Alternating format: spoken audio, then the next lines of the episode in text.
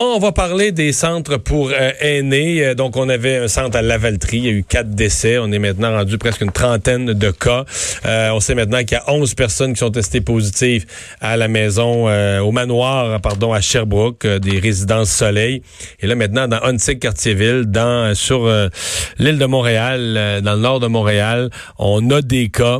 là, c'est cette fois-là, c'est pas une résidence pour personnes autonomes, c'est un CHSLD. ce sont toujours des foyers extrêmement à risque pour euh, avoir des décès. Mais tout ça arrive à un moment où le premier ministre a interdit aux euh, résidents des personnes, entre autres des, résidences pour personnes autonomes, de sortir. On dit, vous restez en dedans, vous sortez plus. Et il y en a qui trichent. Toutes sortes de passe-passe. Et même la résidence à Lavaltrie, il n'y a pas à dire, a eu quatre morts à l'intérieur des mm. murs. Ça devrait donner un électrochoc aux autres de dire, wow, le virus est il y en a qui sortent par la porte d'en arrière, par les sorties de sécurité. Masque ou pas de masque, aller à la poste, aller à la pharmacie. Euh. Aller au magasin. On va discuter de tout ça avec euh, Yves Desjardins, président, directeur général du regroupement québécois des résidences pour aînés. Bonjour, Monsieur Desjardins. Bonjour, M. Dumont. C'est déjà un casse-tête pour vous, mais là, vos résidents vous, vous donnent des mots de tête, euh, des, des, des, des, gens qui jouent les ratoureux, qui trichent? On a des familles qui passent par les balcons aussi. J'ai entendu les balcons. Je vais vous dire ce que j'ai entendu. J'ai entendu les balcons. J'ai entendu les garages que certains aînés donnent la carte d'entrée, la, carte à puce d'entrée du garage pour que les gens rentrent par en arrière par l'ascenseur du garage. J'ai tout entendu, là. Vous avez raison. Euh, c'est difficile. Ça, ça l'est depuis le début. C'est des mesures exceptionnelles. Les résidences multiplient les efforts là, pour faire comprendre aux gens. Il y en a qui ont embauché des gardiens de sécurité, des agents de sécurité là, pour contrôler les entrées venues. Euh, il y a parfois euh, des engueulades.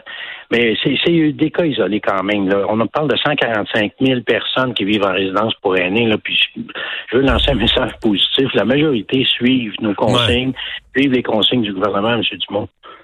Oui, c'est ça. Sur 145 000, si vous en avez 1% qui fait du trouble, c'est quand même, quand même 14 500. Là.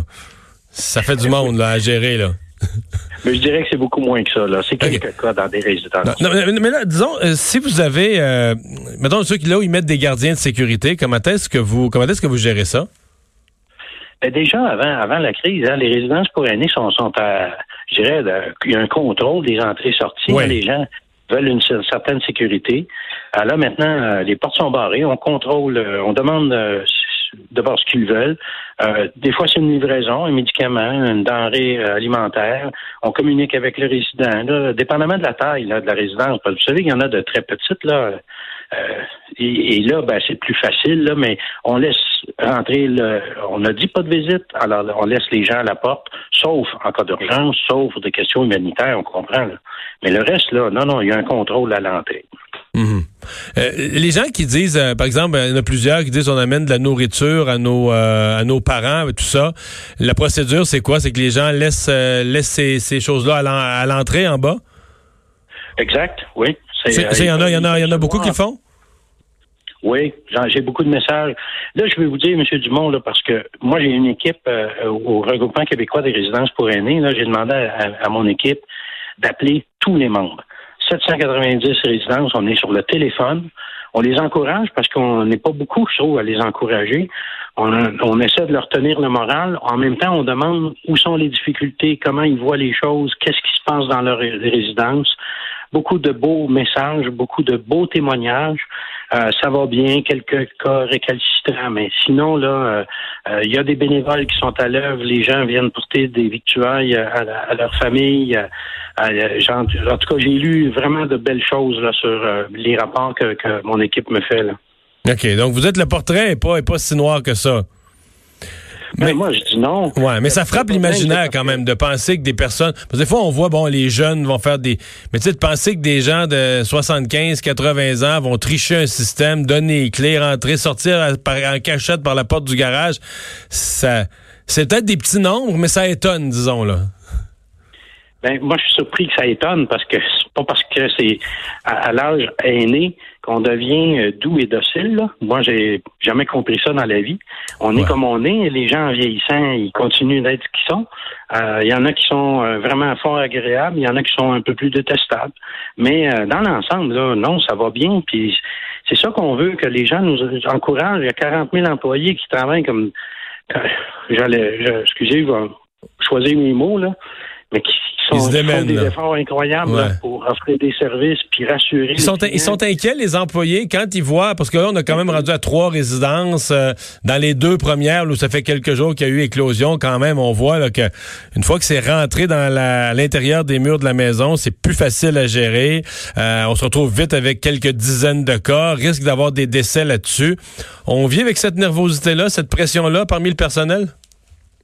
c'est certain. Euh, on n'a pas besoin de les convaincre d'appliquer les mesures. Tout le monde est sur ses gardes.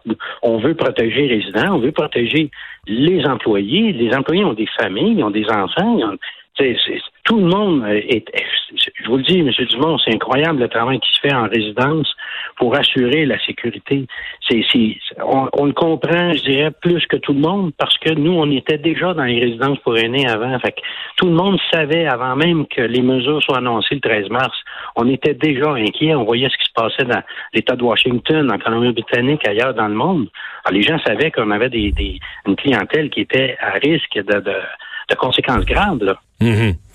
Est-ce que vous avez euh, des problèmes euh, de personnel qui, qui refusent de se présenter, des gens qui sont trop inquiets ou euh, qui euh, qui veulent plus rentrer au travail?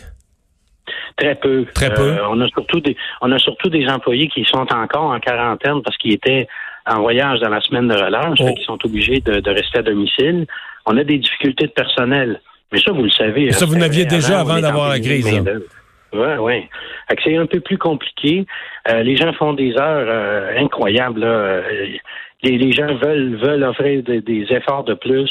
Moi, ce qu'on me dit, c'est ça. Nos employés sont incroyables et, tout le monde met, vraiment l'épaule à la roue là, pour assurer la sécurité de, la résidence, en fait. Bon. Si je vous laisse un dernier euh, 20 secondes passer un message là, au, au dernier récalcitrant qui sort par la porte du garage, là.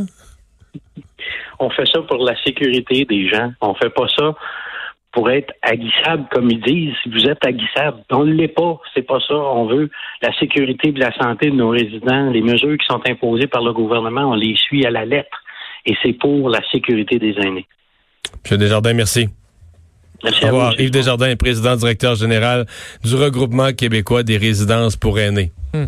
Alors, je l'ai dit, j'ai entendu, ben là, il m'a parlé des balcons, les portes de ces sorties de secours, les entrées des garages, donc certains qui sortent par le garage, mais d'autres qui ont donné à leurs enfants, parce que des fois, les enfants sont complices de venir les voir, là.